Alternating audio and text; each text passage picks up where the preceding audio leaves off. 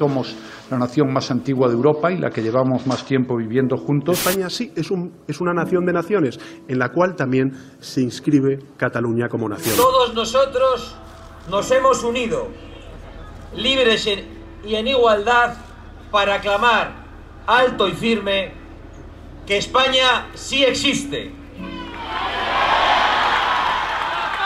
Euskadi es una nación mal que le pese. Los vascos somos una nación mal que les pese. Y somos una nación más antigua que la española. Y somos una nación que estamos a los dos lados de la frontera franco-española. Los políticos hablan y sube el pan. El debate sobre la antigüedad de la nación española y la creación del Estado moderno es un clásico recurrente entre las distintas fuerzas políticas, un arma arrojadiza donde todos quieren meter su cuña publicitaria, pero nadie quiere dejar hablar a quien tiene la respuesta, la historia, el estudio del pasado. Un momento, Doc. Oye, ¿me estás diciendo que has construido una máquina del tiempo? ¿Con un DeLorean?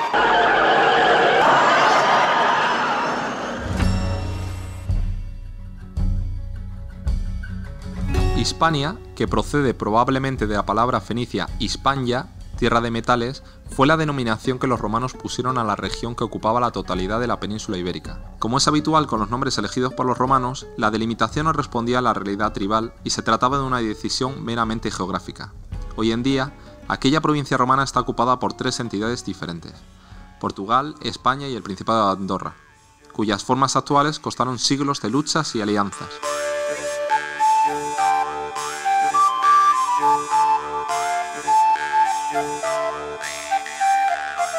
Los herederos de Roma, los visigodos, lograron unificar la mayor parte del territorio peninsular a finales del siglo VI y trataron de crear una conciencia de monarquía cristiana, como bien recogen las obras históricas del arzobispo San Isidoro de Sevilla.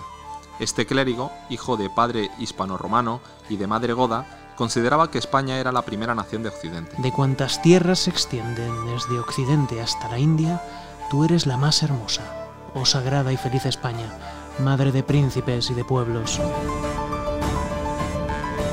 Quienes defienden que España es la nación más antigua del mundo suelen citar el texto de San Isidoro de Sevilla. Otros, sin embargo, recuerdan que la monarquía visigoda era una entidad política remota que desapareció por completo y que solo tiene en común el nombre con lo que hoy se considera España. El historiador José Soto Chica, experto en los visigodos, tiene una opinión muy clara al respecto. De hecho, el origen de la idea de España, o de España, si queremos trasladarlo a una nomenclatura puramente contemporánea, pues se halla realmente en la Hispania visigoda. Es decir, los propios contemporáneos no tenían ninguna duda de ello. Eh, basta pues con acudir, por ejemplo, a crónicas contemporáneas o, obras contemporáneas, no ya escritas aquí en España por autores visigodos, sino incluso por autores francos, eh, barra franceses, diríamos hoy, como Gregorio de Tours, que no tiene ningún problema escribiendo hacia el año 592 en llamar a Malarico o a Leovigildo a Recaredo, reyes de Hispania, como tampoco lo tienen los autores de textos legales, como el Liber Judiciorum, que definen en varias leyes el territorio sobre el que se vaya a implementar o aplicar esa ley como Hispania. De hecho, ni siquiera los conquistadores musulmanes en 711 tenían ninguna duda al respecto de qué era lo que estaban conquistando. Y en el fondo de todo esto siempre subyace algo muy penoso, ¿no? Que es que hemos convertido nuestra historia en, en un arma arrojadiza y en cuestión de ideología política. De hecho, estamos secuestrados, los españoles tenemos secuestrada nuestra historia por culpa de los políticos, políticos que la han usado y han abusado de ella, primero pues después de la República con el franquismo y después del franquismo pues por varias ideologías políticas de la, de la democracia española.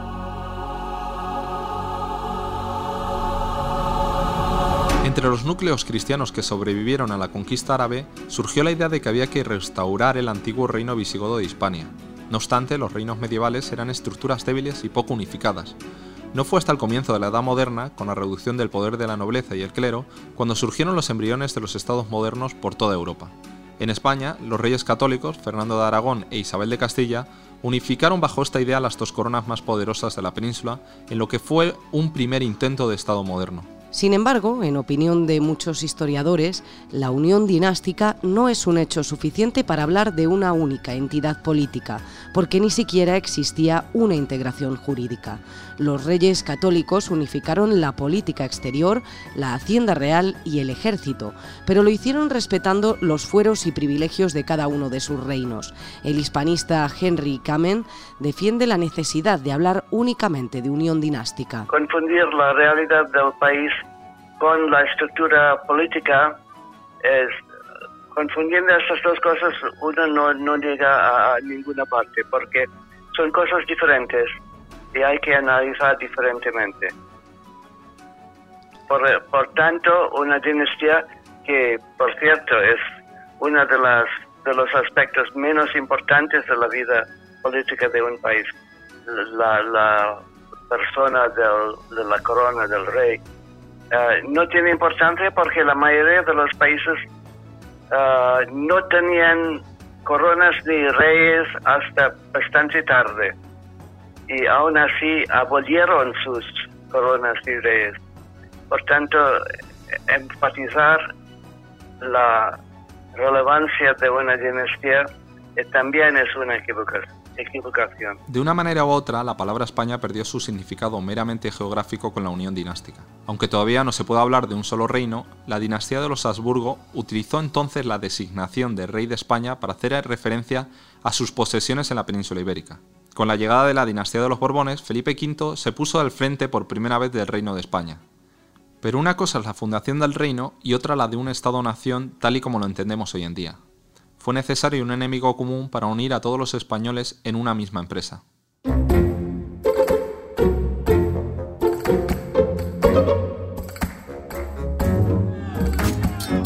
La mayoría de historiadores apuntan a la Guerra de Independencia, en concreto a la Constitución de Cádiz de 1812, como el nacimiento de la idea de España como nación moderna.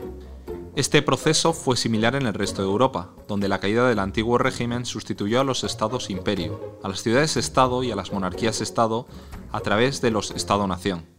En plena invasión napoleónica, la promulgación de una constitución de corte liberal definió en su primer artículo la existencia de la nación española. Cádiz, a 19 de marzo de 1812.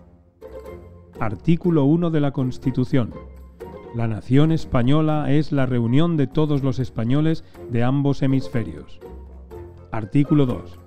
La nación española es libre e independiente, y no es ni puede ser patrimonio de ninguna familia ni persona. Artículo 3. La soberanía reside esencialmente en la nación, y por lo mismo pertenece a ésta exclusivamente el derecho de establecer sus leyes fundamentales.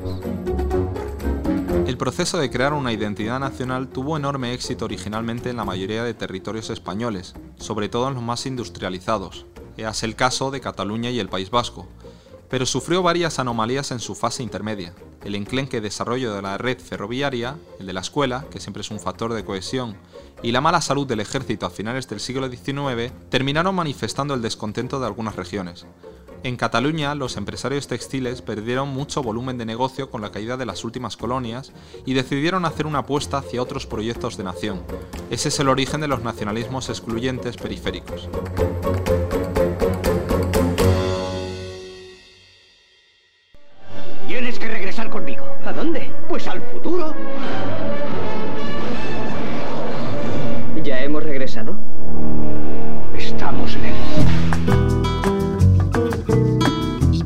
Celtas, griegos, fenicios, cartagineses, romanos, godos, árabes, por el pasado de España han pasado muchos pueblos que han sentido suyo el país.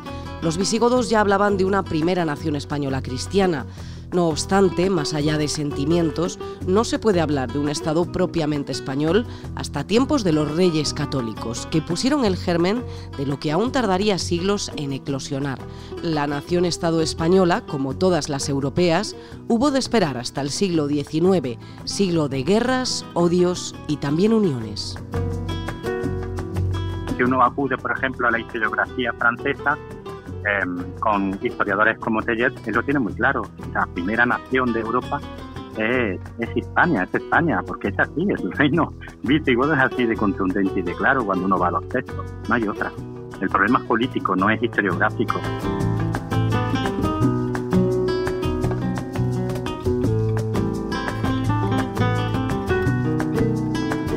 Desde cuando existe España, es la nación más antigua del mundo es un podcast de ABC con guion de César Cervera, montaje de Andrea Carrasco, locución de César Cervera, Andrea Carrasco, Jesús García Calero y Javier Nadales, y la colaboración de José Sotochica y Henry Kamen.